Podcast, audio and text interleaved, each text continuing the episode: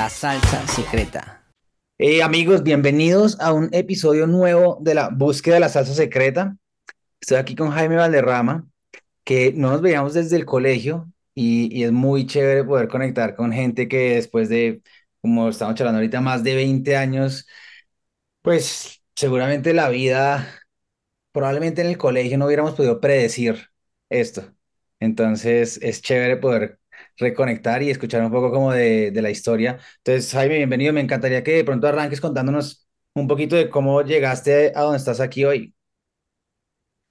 Bueno, primero que todo, eh, un fuerte saludo a todo y que nos pueda estar escuchando y, y viendo. Muy contento de poder reencontrarme contigo, Cecilio, después de tantos años, después de, de vernos en el colegio en una etapa tan diferente a lo que es de pronto una etapa ya más adulta.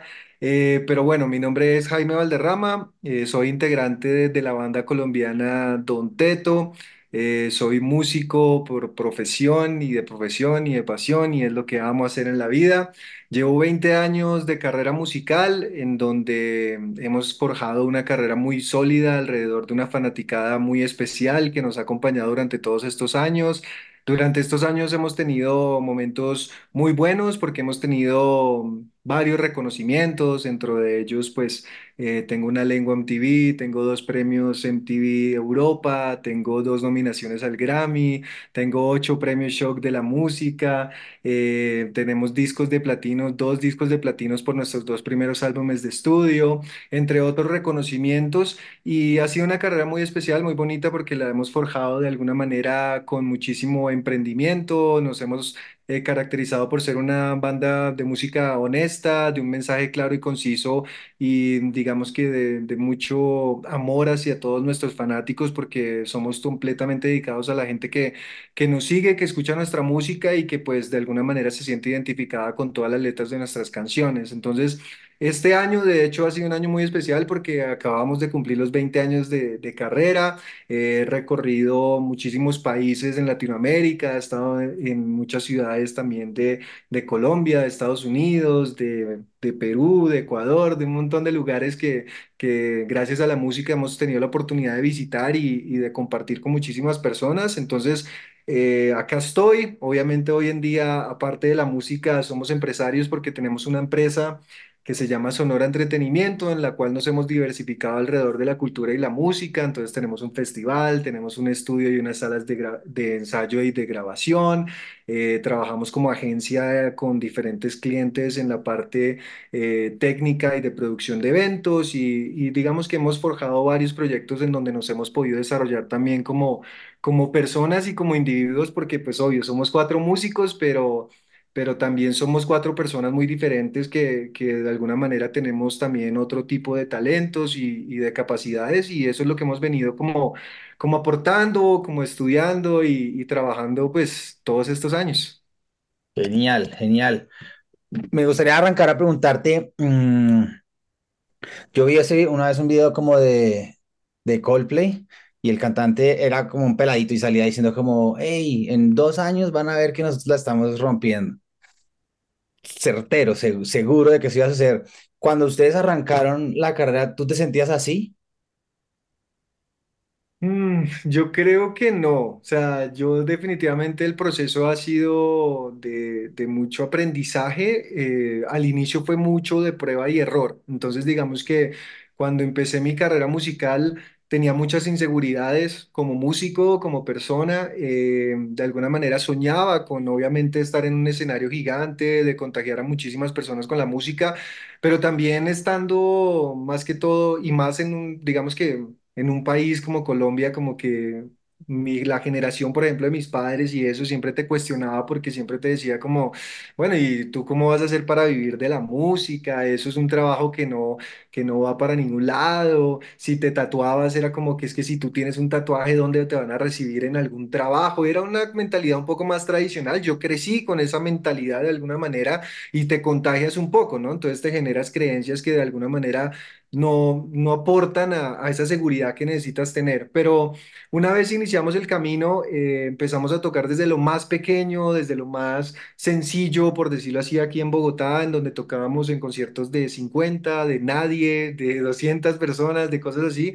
Y ahí fue cuando nos empezamos a dar cuenta que había un potencial, de que había canciones que la gente quería escuchar, que quería pedir en la radio, eh, que quería de alguna manera pagar una, una entrada para irnos a ver tocar y, y así como que fueron los primeros años de una forma muy empírica. Una Wow. vez sacamos el primer álbum, como que ya entré a un estudio, empecé a aprender acerca de producción musical, empecé ya como a dar esos pasos en, en ya como serios porque teníamos una, una disquera en su momento que era EMI, que ya no existe, pero en ese momento era una muy buena disquera. Nos empieza como allá a labrar ese camino, a, a, a decirnos, vengas por acá, la radio se maneja así, esto se hace así. Y ahí fue donde nosotros empezamos a ver como, Dios, esto de verdad es, es, puede real. ser el proyecto de nuestra vida. Esto ya ni siquiera, ya no es un, un simple hobby de ir y ensayar y subirse en escenario, sino esto es como un proyecto serio y, y de ahí ya como que las cosas empezaron a cambiar. Sí, sí, sí. Entonces, como que, como que tú fuiste creciendo con la banda. Sea, en la, en la banda fue volviéndose como real o seria o como, como un trabajo de verdad. Tú también fuiste como creciendo con ella. Claro, porque al inicio de nosotros nos pagaban también con comida, ¿no? O, o la clásica historia de que uno no le pagaban por tocar y nos subíamos era simplemente por la pasión de querer estar en un escenario y compartir nuestra música. Pero a medida que fuimos creciendo, fuimos creciendo también como personas, porque yo inicié eh, pues hace 20 años en Don Teto y estaba en una edad de 18, 20 años que realmente uno, pues yo siento que uno sabe poco, re- pues lo que realmente quiere y fui creciendo como persona dentro de una banda musical y eso fue un reto grande porque íbamos aprendiendo muchas cosas en la vida, pero lo íbamos aprendiendo todo como en, e- en ese transcurso de viajar y aprender acerca de la música, ¿no? Entonces, creo que fue un crecimiento muy diferente a lo que puede de pronto ser otro tipo de trabajo, otro tipo de empleo o cualquier otro tipo de emprendimiento, pero ha sido muy especial también porque nos ha forjado un carácter y una personalidad diferente y de mucha sensi- sensibilidad hacia la gente y y ha sido un proceso y una historia y eso es lo que a la larga siempre hablamos en todas nuestras entrevistas, ¿no? Queremos ser un artista que tenga una historia que contar y que de alguna, de alguna forma pues esa historia sea aspiracional para otras bandas o para otros músicos o para otras personas que puedan conocerla. Yo, yo me imagino, pues, tocar enfrente de toda esa gente. El otro día que estábamos conversando, yo decía como, y, y veía tus historias, como que trataba de ponerme en, en, pues, en tus, en tus zapatos, ¿no? Y como toda esta gente y toda esa energía que se debe sentir genial. Y también estaba empezando a pensar como, creo que bueno, por lo menos en, en mi entendimiento de ser humano, todos nos acostumbramos a lo que sea. O sea, no importa si, si es lo más extraordinario, el Ferrari, eventualmente también se vuelve como eh, el Ferrari, lo que sea, ¿sabes? Entonces, eh, me imagino que en 20 años, en algún momento, habrás pasado pues, también por como algún momento, o tal vez no, eh, donde, donde has dicho como, ah, sí, ya no, no, no le siento, no, no siento la misma energía que sentía. ¿Te ha pasado? Y si, y si te ha pasado, ¿cómo le das vida otra vez a ese fuego? Claro, sí, pues de hecho creo que la música es, es- para ser artista de alguna manera siempre hay una persistencia, ¿no? Siempre hay una constancia, una disciplina. Hemos sido personas muy disciplinadas. Somos como los rockstars de la nueva generación que realmente nos la pasamos es leyendo en los aeropuertos y, y estudiando un montón, porque de alguna manera sí, la música te, te confronta, te confronta muchísimo. Eh, a nosotros nos ha dado también altibajos en donde nos ha hecho cuestionarnos si esto es lo que realmente queremos hacer, si realmente lo, a lo que, lo que, lo que nos queremos dedicar es, es a la música y, y dudas, dudas porque de alguna manera, por más de que estés en un escenario grande, un escenario un concierto no te cambia la vida, ¿no? Realmente es la sumatoria de todos esos eventos, de todas esas experiencias, de superar cada una de esas experiencias para dar un mejor espectáculo a todas las personas que son fanáticas del grupo y eventualmente si, si, si te sientes cómodo de alguna manera o, o- o te sientes que, que, que como que ya estás viviendo algo grande, siempre hay un sueño todavía más grande, ¿no? Porque de alguna forma tocar ante cincuenta mil personas es una experiencia, tocar en un festival es una experiencia, pero siempre quieres tocar en el otro que existe no sé dónde porque ese es tu sueño y si llegas ahí quieres es tocar en otro y así. Entonces la música como que siempre te está alimentando ese sueño y, y siempre hay cosas por hacer y aspirar a llegar a ser cada vez más grande.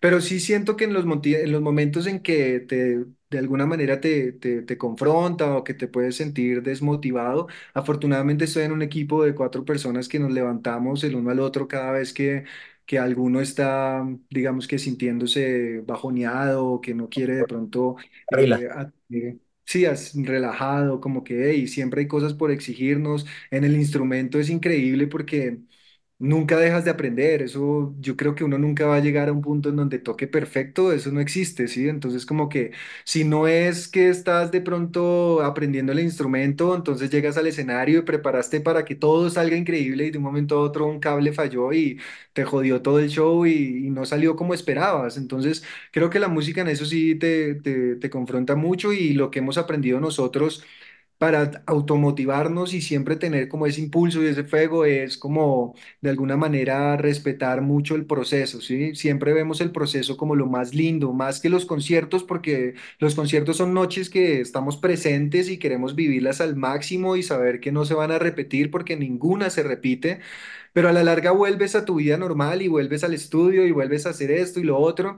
Y ahí es donde de alguna manera siempre hablamos de, del proceso, como qué chévere estar viviendo el proceso de ser Don Teto, lo valoramos un montón y si llegamos a ser el artista más grande de, de Latinoamérica o del mundo. Igual lo que nos vamos a acordar son los momentos en donde nos tocó como subirnos a una van a 15 personas o dormir en el suelo o lo que sea que nos haya tocado hacer a lo largo de todo este tiempo. Entonces, Creo que respetamos muchísimo el proceso y, y ha sido muy importante el, el lo que te digo, el, el ser constantes, el siempre estar como poniéndonos metas todos los años, estar pensando en, bueno, este año más el otro, ya en tres años, entonces vamos a estar acá y, y visualizar de alguna manera lo que, el próximo paso que quieres dar, ¿no? Entonces creo que es como, va como por ahí la onda de ser como artista en ese sentido.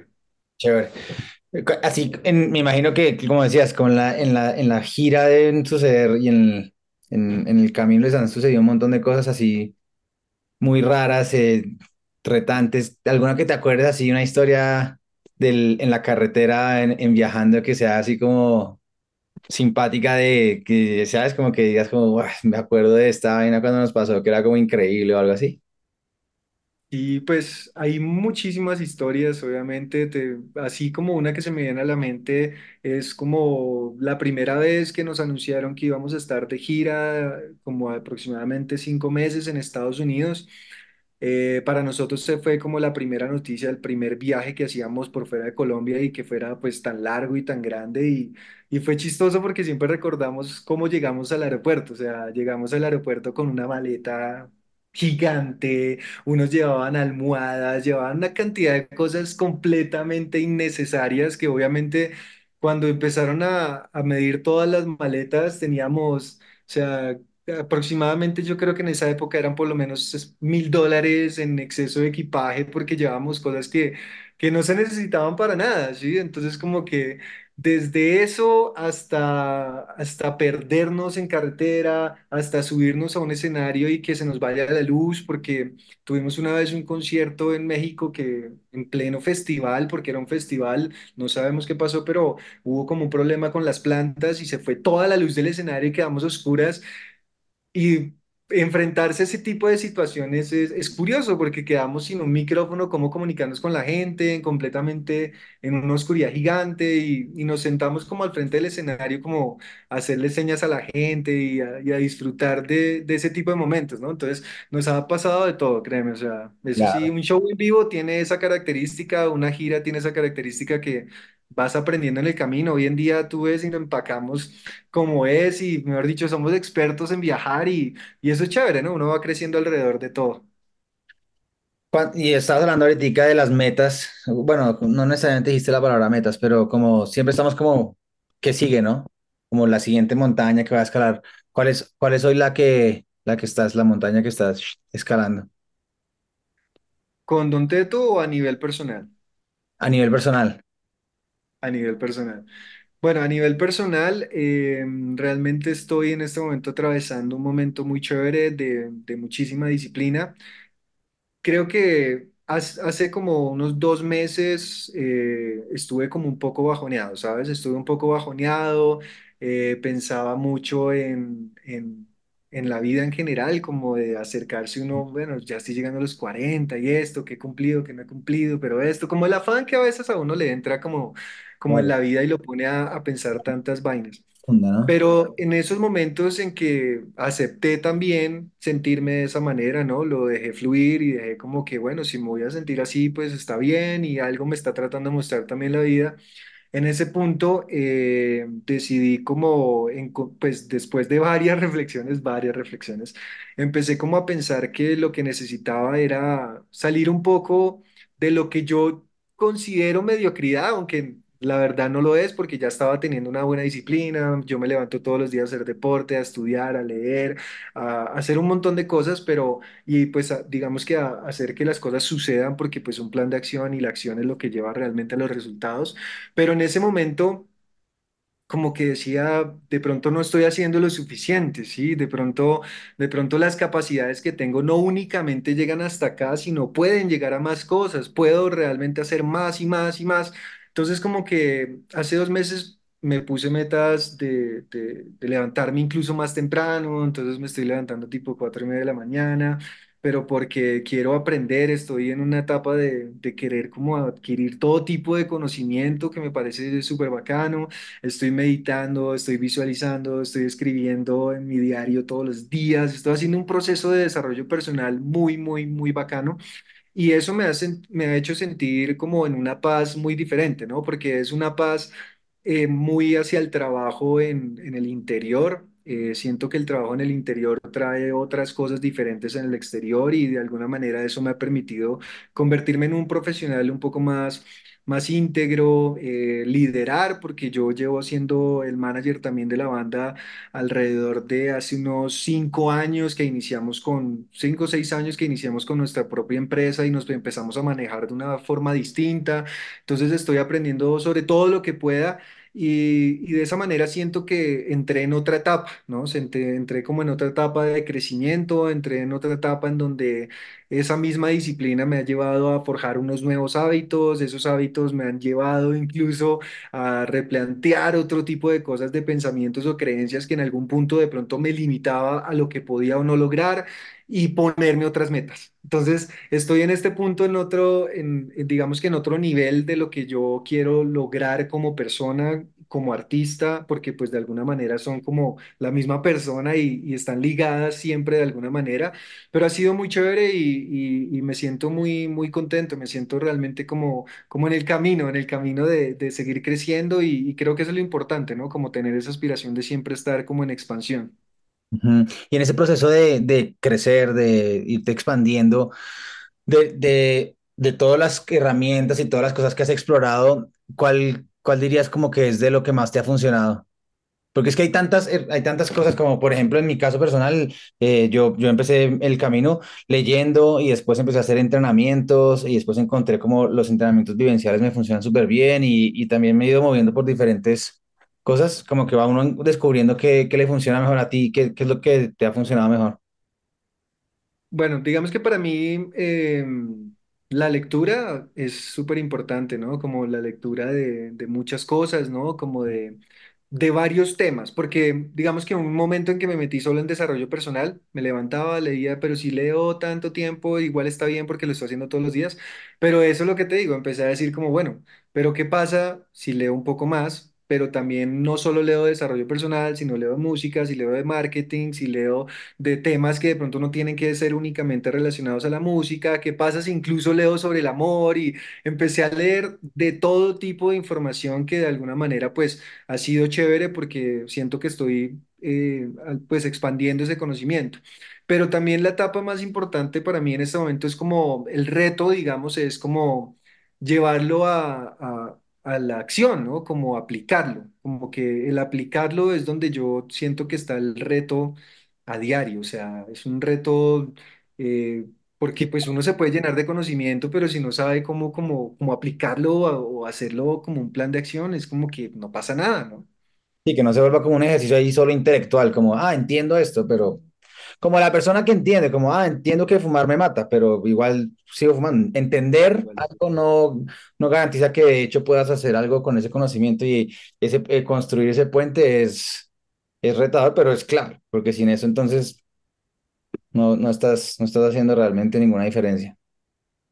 ¿Cómo? Total, incluso yo leí una vaina de- que decía eh, que estaba leyendo Los secretos de la mente millonaria, que yo creo que tú lo debes conocer de, de Eker, y, mm, y decía que pues por lo menos por un día o por muchos días, pero pues yo lo intenté por un día, no me quejara en absolutamente nada. Si estoy acá en mi casa, yo te lo juro que no pasa nada y yo voy al estudio y me planteo mi modo zen, pues, y nada, no me quejo de nada, ¿sí? Todo lo tengo, obviamente uno ha trabajado su gratitud y todo chévere.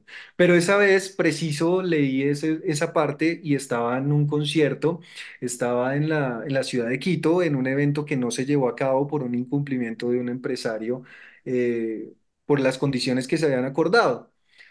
Y yo, te lo juro, todo el día estaba pensando en, bueno, pero pues por algo será, no, esto, no me voy a quejar, pero entonces no, pero entonces igual si no se va a hacer el concierto, después vendré a Quito y será una oportunidad diferente, pero entonces no me, no, pero no me voy a quejar, pero entonces me tocó. Y fue un momento y una situación que yo decía, Dios mío, es, es, es súper difícil centrarse o tener conciencia en este tipo de, situaciones pero son las que realmente te llevan a, ese crecimiento. Y, a la larga pasó el fin de semana y, sentí como que fue algo súper importante porque no, no tuve en ningún momento una energía que me llevara a pensar más allá de lo que estaba sucediendo. Sí, no se llevó a cabo, pero al otro día fui a Guayaquil, todo quedó increíble y todos los comentarios de alguna manera de las personas que sí nos vieron era como, tienen que venir a Quito, tienen que venir a Quito, tienen que venir a Quito. Entonces...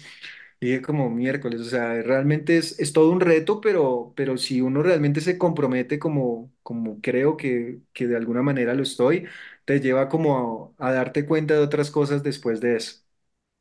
bien. Y ahorita que también has estado como todo este aprendizaje, me imagino que has podido también como construir un paralelo entre el desarrollo personal y, y la música, ¿no? Como el aprendizaje de la música. ¿Qué has visto ahí? Pues digamos que el, el desarrollo personal es, es clave para, para poder aportar, ¿sí? O sea, yo dentro de todo el desarrollo personal siempre me ha llevado como a, a fuera de todo lo que hablamos, es como, como pensar cuál es mi objetivo principal, ¿sí? Como cuál es ese objetivo primordial, ¿no? Por el cual realmente estoy haciendo, o por, por qué soy artista y y de alguna manera entendí y, y sigo obviamente en ese proceso porque no me las sé todas, o sea, yo simplemente estoy estudiando y estoy aprendiendo todos los días, pero siento que el hecho de darte cuenta también que mm, estás en función de los demás, que, que de alguna manera el objetivo también es servir, ¿no? Como que uno de los objetivos no es simplemente yo subirme a un escenario y tocar ante las cincuenta mil personas y que las cincuenta mil personas me vean, sino es como que, que de alguna manera esas cincuenta mil personas se vayan felices a sus casas, que pueda uno decir en el, en el escenario algo que de pronto les llegue a su vida, porque la mayoría de gente que, que, que, que se conectan con la música, que disfrutan y se identifican con las canciones de no solo de nosotros, sino de muchos artistas, a veces también atravesan momentos de dificultades y una canción te puede cambiar el, el, el sentido de la perspectiva de muchas cosas o simplemente te puede alegrar un momento en donde estabas pasando algo difícil o una letra te puede cambiar la forma de pensar acerca de una ruptura amorosa que, que mucha gente pasa por eso y es difícil.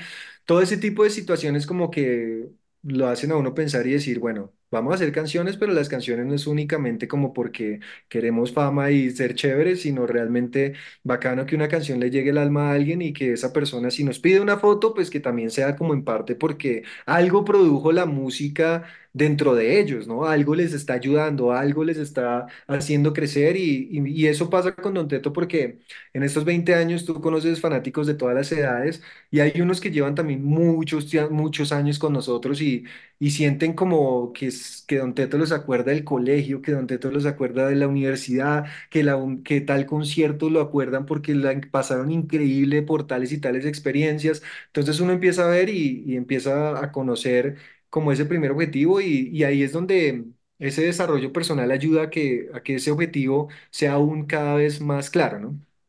Qué nota. Si pudieras tú ver eh, alguna banda o artista que no hayas visto hasta ahora, que puede ser vivo o muerto, ¿quién te encantaría ver en concierto? A Michael Jackson, Ajá. sin duda. O sea, yo siento que Michael Jackson fue, a pesar de todas sus críticas, todas sus vainas personales, todo lo que se hablaba de él, creo que fue uno de los artistas épicos de, de- del mundo y me hubiera encantado ir a un concierto y ver toda esa producción y, y más en los años que él estaba, porque en los años que él estaba no había las herramientas que, había- que hay hoy en día para producir música o para hacer canciones o todo ese tipo de cosas que ya sabemos, sino era como realmente talento, ¿no? Era como meterse en un estudio y grabar lo que realmente era el artista, no era tan digital todo y, aparte de eso, pues el tipo sacaba unas producciones musicales de conciertos que... que yo creo que en esa generación no había nadie que se comparara. Entonces, sin duda, sí, me encantaría Michael Jackson. Yo creo que todos tenemos como conversaciones privadas limitantes y mm, cuando vemos como que alguien ha logrado algo espectacular, pues es fácil pen- querer pensar o, o- o de repente ni siquiera darse cuenta que piensas como, no, pues él o ella está como absuelto de conversaciones limitantes, ¿no sabes? No, no las, no las tiene, no las, no las vive. Eh, ¿cuál dirías tú que es, es una conversación limitante en tu vida que quizás los demás no ven, pero que está presente ahí? Y quizás mi invitación a compartirla es como más, pues estamos de alguna manera buscando la salsa secreta y yo creo que hay mucho ahí, porque eh, en, en, solamente en compartir nuestras conversaciones privadas, yo he encontrado que le damos también la oportunidad a otros de bajar la guardia y decir, ah, si tú estás viviéndolo, yo también, entonces está bien. Y puedo trabajar con eso en vez, en vez de pretender que no está, porque pues en, lo, que yo he visto no funciona cuando la, como que la ignoro, sino más bien cuando como abrazo esa limitación y, busco atravesarla. ¿Cuál dirías tú que es una con la que tú eh, o, o ya atravesaste y te enfrentaste con, con mucha garra o estás, estás enfrentando ahorita? Ok, como una, o sea, como con esa conversación interna con uno mismo. Como cuando, es- cuando te cachas que te estás diciendo a ti mismo como, ¿sabes? Algo que, que de repente ves como, yo he estado es- en esta creencia durante mucho tiempo y ahora la veo, ¿cierto? Y, y, y cuando la ves es un gran paso, pero, pero también cuando la ves, eh, ahora viene el trabajo de, ok, entonces atravesarla, ¿no? Porque eso no es, no, no ocurre solamente en un instante, sino es, es, es como decías también, como un proceso, ¿no? Vas viéndola, vas viéndola y vas como pudiéndola manejar. Sí, pues digamos que uno de los, de los aspectos difíciles, eh, por llamarlo difíciles, porque pues no me Sí. gusta mucho esa palabra, pero sí, es como, digamos. sí, exacto, como que el conflicto interno de, del dinero, ¿no? Eh, de alguna forma, creo que en lo que sea que hagas, siempre hay limitaciones en cuanto a tu valor, en cuanto a lo que sientes que puedes llegar a lograr económicamente y, y que de alguna manera mereces, ¿sí? Porque una cosa es hacer la creencia, una cosa es formar la creencia, ¿no? Y hacer la afirmación y para las personas que trabajan afirmaciones, yo lo hago entonces decir como yo quiero ganarme tanta, ¿sí? Y otra cosa es realmente sentirlo una vez estás como haciendo tu vida, ¿sí? Yo por lo menos en ese punto eh, con la música al inicio sufría bastante porque empezaba a tocar y sentía que tocaba mal, ¿no? Si grababa algo, lo escuchaba mal grabado. mm, Si escuchaba una grabación con mi voz, decía como, uy, no, esto que, no sé, me, no me daba confianza, ¿sí? No me daba confianza escucharme, no me daba confianza verme. Si veía un video por YouTube, en, bueno, cuando recién empezó a salir YouTube y todo esto, como que yo decía, no, pero es que, ¿qué hacemos? Y entraba como en un conflicto en querer ser mejor, pero al mismo tiempo no ser mejor como por una forma sana de ser mejor, sino por querer criticarme, por mm. querer como, como flagelarme y no sé por qué, ¿no? Entonces un día realmente un músico muy grande que es, eh, Toby Tobón y esto que, que fue uno de los productores de uno de nuestros discos, como que me vio tocar y, y veía que me ponía nervioso al tocar pues delante de alguien que supiera más de música que yo. Entonces me dijo como, pero pues porque, ¿cuál es el nerviosismo? O sea, primero, si quieres mejorar, estudia, ¿sí? Y si de alguna manera sientes que algo falta, pues... Todavía tienes todo el tiempo que quieras dedicarle para mejorar porque no lo estás haciendo mal. O sea, por algo estás tocando, por algo la gente te escucha, por algo esto y esto, lo otro y esto y yo. Miércoles, como que también me cambió la forma de pensar porque dije, creo que es una como una, una perspectiva, como una percepción de lo que yo hago que, que está errónea. O sea, realmente si han llegado los reconocimientos, si han llegado eh, los conciertos, es porque algo también estoy haciendo bien. Que yo quiera mejorar es otra cosa, pero no quiere decir que lo esté haciendo mal. Y desde ahí empecé como a cambiar, ¿no? Y lo mismo en cuestión del dinero, porque en el cuestión del dinero, pues la mayoría de artistas siempre al inicio están pensando como, bueno, ¿y cuánto cuesta lo que yo hago? ¿Será que yo eh, puedo cobrar 5 millones? ¿Será que yo puedo cobrar 2 millones? ¿Cuánto cuesta? Y alguien siempre llega y te dice, Más que pues vienen, vi- vienen de lo que tú decías, de cuando arrancas, dices, no, bueno, no cobro nada, o págame con la comida, y llega un momento en el que, ok, y ahora sí, ¿cuánto cuesta? No sé, basado en los últimos, vale tres almuerzos, ¿qué hago? Totalmente. Y, y te limitas porque empiezas a pensar como no, o sea, empiezas como a pensar, no sé, pero ¿será que yo voy a llegar a cobrar eso? ¿Será que no? ¿Será que esto? Y ahí también es importante que, y doy gracias a la vida de que me haya tenido algunos mentores, unos mentores muy buenos de la industria de la música que hicieron parte de mi carrera y que me enseñaron muchas cosas, porque ellos fueron los que empezaron también a enseñarnos a darnos el valor, el lugar a que si ya éramos un artista de esta manera, teníamos que vernos de la otra, que teníamos que ser congruentes y desde nuestra forma de vernos, desde nuestra forma de vestir, de pensar, de, de poder hablar en una entrevista, porque las primeras entrevistas, yo fui a Despierta América en Estados Unidos, como en Miami, como en el 2008 la primera vez y lo primero que me preguntaron fue para hablar de la música y lo único que hicimos como banda fue chistes. Entonces como que nos, esa era nuestra forma de pensar y como veníamos de, de de actuar. Y cuando salimos de ahí, obviamente el primer manager que tuvo me dijo como, ¿ustedes quieren de verdad vivir de esto o vinieron, vinieron, a qué vinieron si realmente les dan la oportunidad de hablar de su disco y de su música y están hablando de chistes y cosas que nada que ver? Entonces, realmente pónganse serios si ustedes esto es lo que realmente quieren hacer y quieren verse como un artista sincero y fuerte y auténtico y nosotros Miércoles. Entonces, creo que ha sido como, como, como te digo, como ese proceso de que esa voz interior que te critica, porque es que esa voz es, está ahí todo el tiempo, como que al inicio de pronto yo no la quería escuchar y si la escuchaba, la escuchaba para que, para criticarme, para dejarme decir, sí, no, es que no eres, no eres, no eres. Y después como que cuando la escuchaba empezaba a decir bueno, de pronto no es tan así. De pronto realmente estoy como exagerando. Creo que esto no es así. Hasta el punto en que llegué a simplemente fluir con ella, no la escucho, ¿sí? Entonces como que cuando la escucho, obviamente sé que es una, de pronto una forma también de protección de la mente para, para ayudarlo a uno en muchas cosas, pero ya sé que todo lo que dice no es verdad. Y eso, y eso fue un cambio para mí detonante porque dije como, bueno, voy a grabar. Y empieza como esa vaina de, "No, es que no se va a escuchar bien, tú no lo haces bien, hay mejores que tú, esto, de la otro.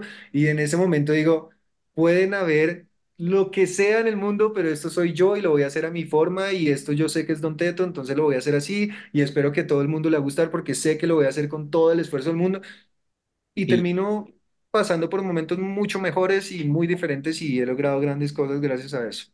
Power. Ustedes, ustedes son eh, cuatro, ¿no? Y entonces, 20 años ahí, que yo creo que basado en resultados, quiere decir que han podido eh, crear una dinámica una manera de, de relacionarse que funciona. Y obviamente eh, en cualquier equipo, que eso es un equipo, hay conflictos, hay malentendidos, hay egos, ah, hay maneras de ver o de entender las cosas distintas. ¿Qué, qué han encontrado ustedes que les, que les ha funcionado justamente a, a mantenerse unidos? ¿Sabes? Como Sí, que esa es una... mecanismos de pronto, porque creo que para muchas personas eso también es... eh, cómo, cómo lo manejo, ¿sabes? Pero quiero manejarlo, pero ¿qué, qué mecanismos han- usan ustedes que los groundea? Que, que como decías, porque eh, como cuando dijiste, cuando, me, cuando todo está genial, pues no, nos que, no quejarse es fácil, pero realmente el, el reto viene cuando, cuando las cosas no salen como quieres y no te quejas, o cuando las cosas no salen como quieres en el equipo y sin embargo entonces nos mantenemos en una conversación que pueda llevarnos hacia adelante, juntos. Total. Pues de hecho esa es una, una, una muy buena pregunta porque, porque es un tema, es un tema. Para muchos artistas, eh, no solo bandas, sino solistas o cualquier tipo de artista, siempre el poder como estar vigente en el tiempo, ¿cierto? Y también de alguna manera perdurar en el tiempo y, y seguir construyendo en el tiempo, en algún punto, porque siempre lo van a tener, los músicos siempre lo van a vivir, es un altibajo eh, siempre en esos altibajos es donde llegan las crisis porque de alguna manera hay egos, como tú lo dices, hay siempre gustos diferentes dentro de la banda y eso puede llevar a discusiones muy grandes, pero, pero de alguna manera para nosotros, o sea, para nosotros como Don Teto, lo que ha sido importante ha sido el diálogo, ¿sí? Eh, el diálogo entre nosotros cuatro en esos momentos de crisis es donde más ha realmente unido al grupo, ¿sí? Porque nos hemos hablado sincero como amigos, porque somos amigos, eh, somos ya una familia, porque nos conocemos hace 20 años y yo conozco, pues los conozco a ellos, conozco a su familia, conozco todas las cosas que han vivido en su crecimiento y eso nos, nos ata a un vínculo muy fuerte. Y cuando hablamos las cosas, nos las decimos siempre antes de hablarlas, como vamos a hablar ciertas cosas, de pronto no nos van a gustar, eh, de pronto hay alguno que se sienta ofendido en dado caso, pero lo hacemos con todo el cariño del mundo porque queremos ser los mejores y de alguna manera esta es la única forma de poder nosotros siempre desahogarnos de alguna manera eh, sana para poder tener una, una convivencia buena dentro del grupo. Entonces, nosotros empezamos con ese ejercicio desde el inicio, desde, desde esos primeros viajes a, venga, usted no, no me gusta como usted está diciendo esas cosas, o yo no me siento identificado por eso, o venga, usted debería ser un poquito más ordenado, o ya incluso llegando a etapas un poco más altas, como ya somos un equipo de trabajo, entonces si todos estamos jalando para allá, pues venga, metas en el cuento y también jale para allá, porque entre todos es que necesitamos engranar para que la vaina siga funcionando. Por uno que no esté metido en el cuento, pues la vaina no funciona, ¿sí? Porque finalmente los cuatro, cuando subimos a un escenario, cada uno está haciendo su 25%. En ese momento, cada uno tiene que hacer su trabajo y no hay quien te salve ni quien te venga a ayudar, sino tú tienes que hacer y cumplir. Entonces, como que si hay una buena armonía, hay como, como ese comentario que, que he escuchado muchas veces que, que, pues, no sé, muchas personas pueden estar de acuerdo o no estar de acuerdo y es en que hay artistas que tienen estrella y hay artistas que no, ¿sí? Hay artistas que transmiten, hay artistas que no, por más buen guitarrista que sea, buen baterista, lo que sea, hay unos artistas que transmiten algo diferente que hace que realmente haya una conexión con el público y eso es lo que siento que genera esa honestidad, ese diálogo sano, el poder realmente ponerte en los zapatos del otro y entenderlo y tener esa empatía, pero también desde ese profesionalismo de, venga, somos músicos, pero eso no quiere decir que nosotros no seamos profesionales en lo que hacemos, entonces hay que ejercerlo con todo el respeto y respetarnos entre nosotros mismos y hablar lo que tengamos que hablar, siempre pensando como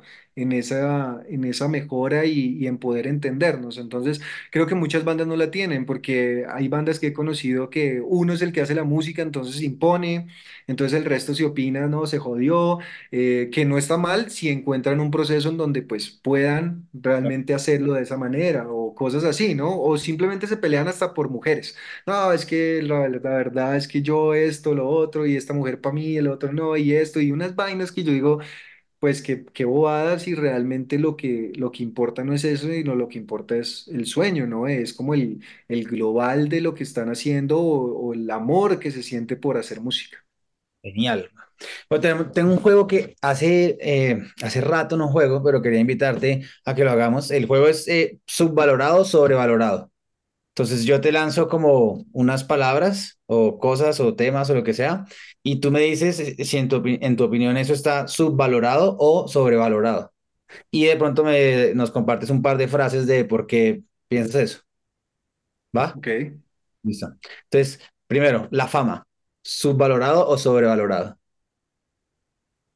Mm, creo que sobrevalorado. O sea, hoy en día la fama es algo que es primero totalmente distorsionado, ¿no? O sea, creo que la mayoría de gente piensa que la fama es simplemente ganar dinero y tener carros y todo lo que se, se ve, que es la fama, por lo menos hablando de, la música, pero no caen en cuenta que ser famoso en este momento es simplemente hacer un video viral, incluso pegándole a alguien y ya, ¿no? Entonces como que no tiene de pronto ese valor si uno no se lo da.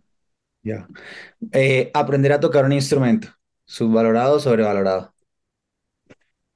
Eh, yo creo que puede ser subvalorado, ¿sabes? O sea, aprender ahorita a tocar un instrumento se perdió, se perdió mucho. Se perdió mucho porque porque a la larga hay muchas herramientas, hay muchas cosas digitales que te permiten acortar el proceso. eh, también hay músicos que sueñan simplemente con cantar y los programas de televisión son hablar de canto y canto y canto, pero realmente lo bonito es hacer música, ¿no? Lo que a nosotros nos parece chévere es como conectarnos como amigos y, y poder crear algo desde cero y que después la gente lo esté cantando, coreando. Entonces, creo que se pierden de algo muy grande. Mm. Las eliminatorias al mundial, sobre, sobrevaloradas o subvaloradas. Eh, No sé, yo creo que son como, ahí sí no, no sé qué sabría decir, de pronto son como subvaloradas, de pronto, no sé, siento que ha sido como, Bien, bien valoradas. Están, están en un buen camino, siento yo, o sea, creo que las eliminatorias al mundial han sido, son como más competitivas y eso me parece como chévere, ¿no? Como que hay muchas más cosas y hay jugadores muy jóvenes y, y como que el fútbol en los últimos años ha sido un negocio ya a otro nivel. Claro. Este, las arepas, subvaloradas o sobrevaloradas. Sobrevaloradas. Sobrevaloradas. Demasiado. Pero son buenísimos, son buenísimos. Eh, y de últimas, los Grammys.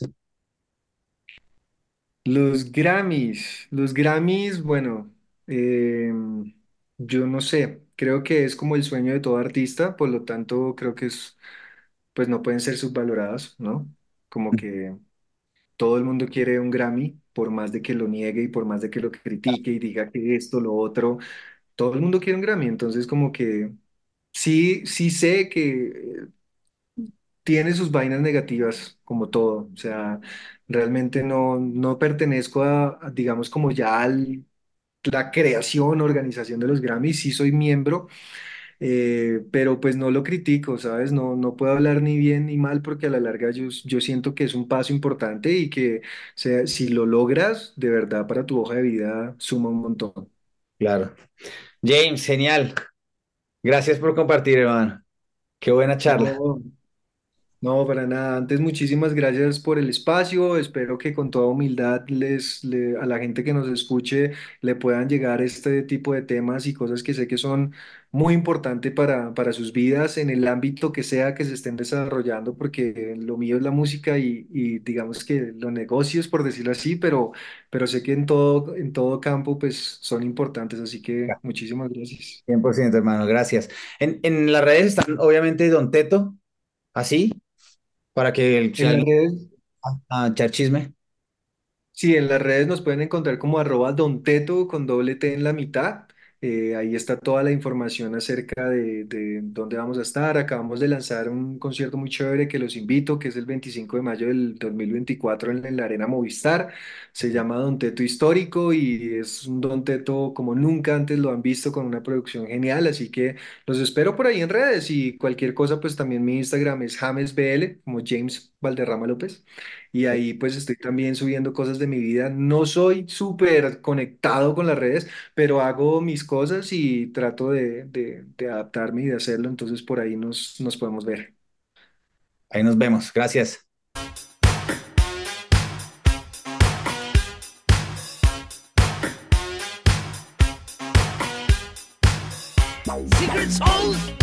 La salsa secreta.